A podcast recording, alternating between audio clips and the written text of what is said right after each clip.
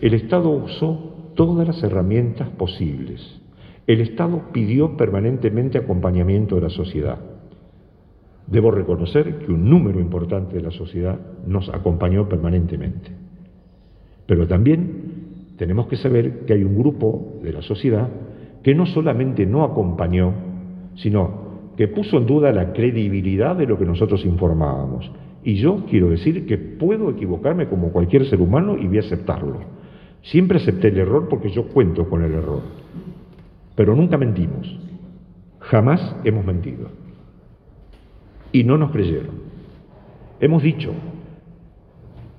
vamos juntos, vamos a sufrir menos. Y sobre todo, estamos llegando a una época, no del año solamente, que es una época muy particular, que tiene que ver con la, emotividad de las fiestas, el reencuentro familiar, y estamos llegando a la vacuna.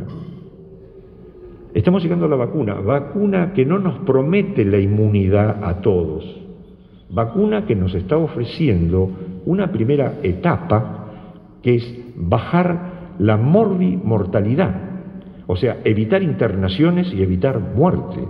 No está ofreciendo inicialmente inmunidad.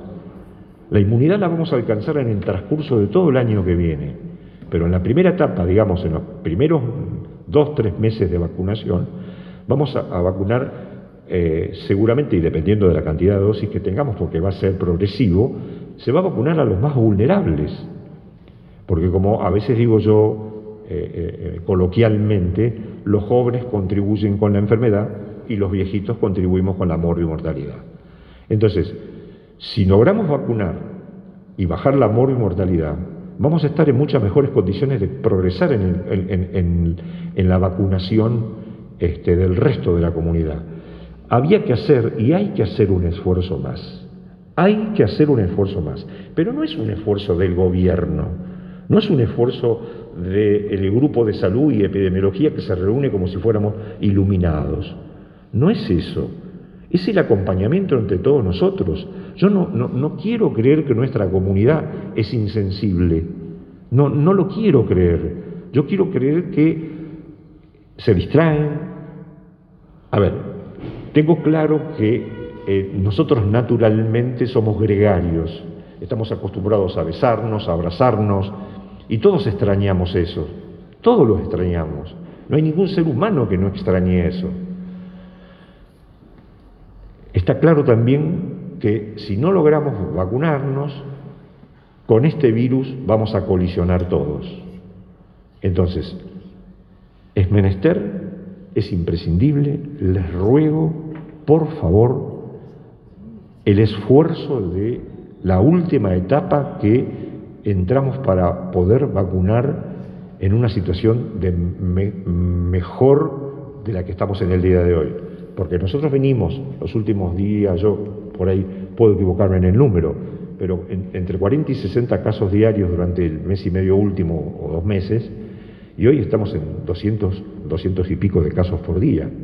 Eh, eh, esto va a, en algún momento a provocar el colapso del sistema de salud provincial, provincial, me refiero a todo el sistema de salud, público, privado.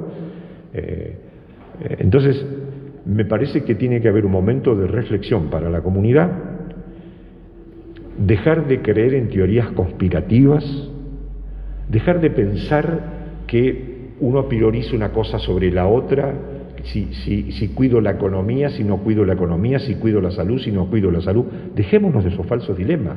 No hay salud sin economía, no hay economía sin salud. Eh, son las dos cosas. Es imprescindible que lo entendamos entre todos. Los jóvenes nos tienen que ayudar, los jóvenes tienen que ser solidarios con los que tenemos eh, juventud acumulada, porque a ellos probablemente no les pase nada. está estimado que de cada mil sujetos que contraen la enfermedad antes de los 50 años, prácticamente nadie va a morir. Entre 50 y 60 años, si contraen la enfermedad, de cada mil, cinco van a morir. Más de 60 años, de mil que contraen la enfermedad, 169 van a morir. De eso estamos hablando. Entonces, los más jóvenes tienen que ser solidarios con los más antiguos. Es imprescindible que lo entendamos todos. es necesario. Si no, acá no hay salvación individual, acá no hay solución posible si no somos cómplices entre todos de cómo nos tenemos que cuidar.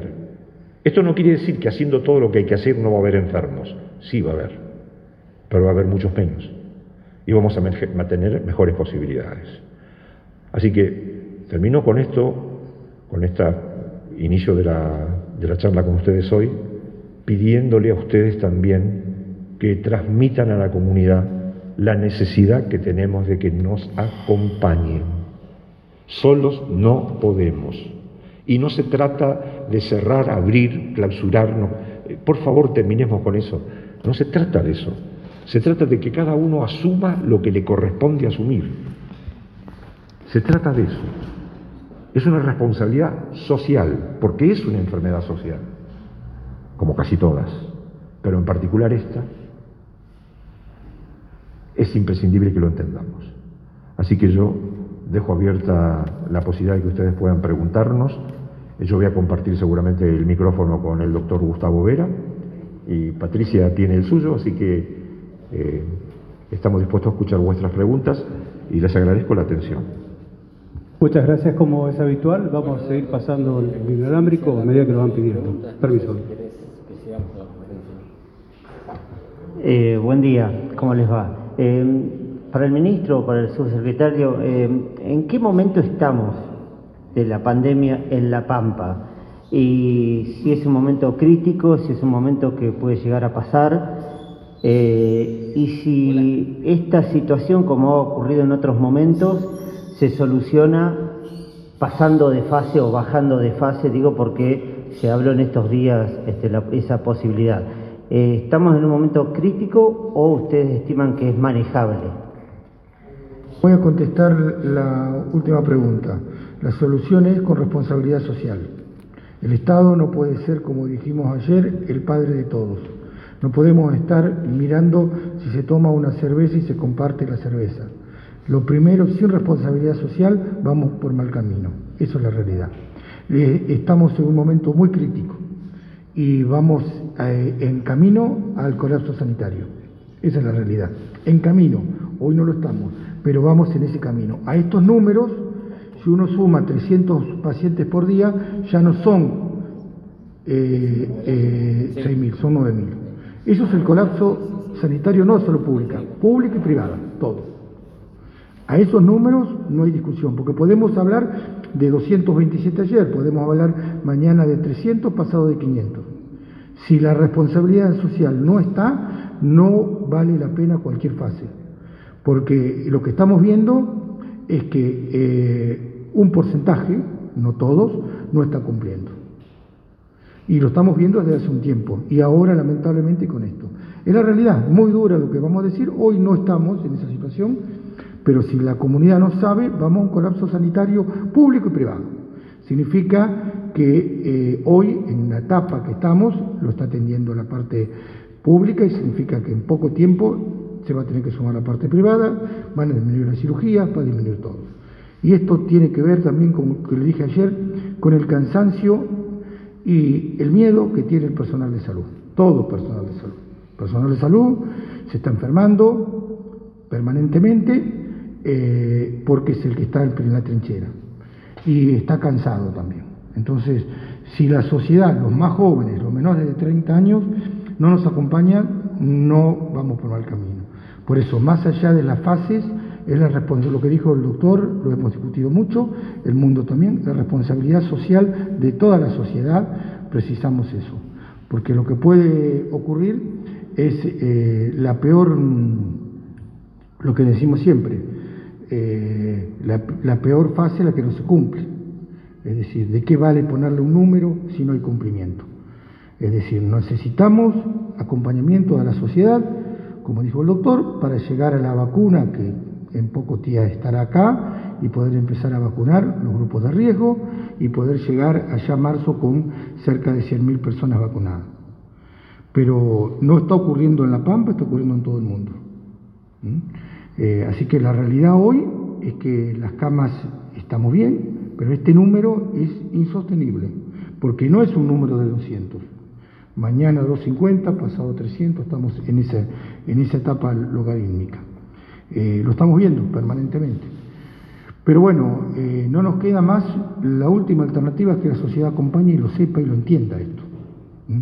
Después, claro que no va a haber médico para ver paciente en la parte privada, porque el médico cuando va también se enferma. ¿eh? No es que nos negamos. La parte privada, pública, digo, cuando hay alguna crítica al sistema de salud, y sí, las va a haber, claro que sí, a todo el sistema de salud. Porque no, dan los, no damos con, los, con el personal y la gente ya está cansada, la gente está muy mal eh, en toda la provincia. hay gente que está durmiendo poco, están trabajando 18 horas por día. Como expliqué el otro día, eh, lamentablemente tenemos un, un compañero nuestro fallecido, otro médico también fallecido, otro médico de un infarto, eh, el accidente de una chica que falleció hace dos o tres días en Alvear fue mientras salía de su trabajo, es decir, no están ocurriendo cosas. Entonces la sociedad tiene que entender que salud solo no puede, que no el gobierno tampoco solo no puede. Eh, y hay que ordenar todas las cosas que hoy están desordenadas, es la realidad.